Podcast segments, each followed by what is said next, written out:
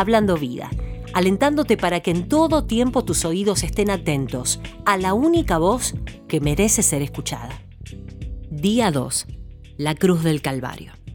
Redimir significa recomprar. Jesús vino a la cruz con el propósito principal de comprarnos de una vida de esclavitud al pecado. Y muchas veces, al considerarnos buenas personas, perdemos el enfoque de la cruz. No dimensionamos el suceso extraordinario que se dio en la cruz y no reaccionamos ante el mayor acto de amor y perdón. Porque su sangre nos lavó, pero su cuerpo inmolado nos reconcilió con el Padre. Un lazo que fue roto desde los tiempos de Adán, donde Él, tomando sus propias decisiones, nos alejó para siempre de una relación genuina con Dios. Para liberarnos había que pagar un precio. Y Jesús tomó ese lugar.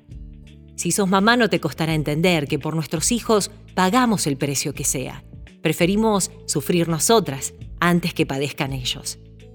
Eso, elevado a una potencia redentora, es lo que hizo Cristo por todas. Pagó lo que te toca pagar a vos.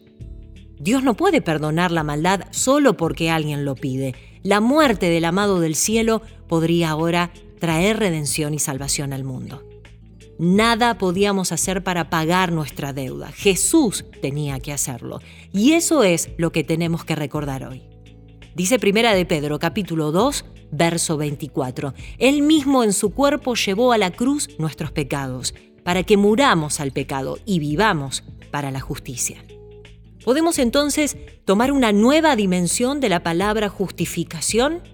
Para justificar algo tenés que presentar pruebas y así poder defender apropiadamente. Jesús presentó su sacrificio de amor en esa cruz, no solo para que seas perdonado, sino para que ahora vivas por la fe en Cristo y abraces y ames la justicia de Dios que se ha dado en tu lugar y por amor a vos. Tenés la posibilidad de reconciliar al mundo con Él. ¿Podrías contarle esta verdad al menos a tres amigas?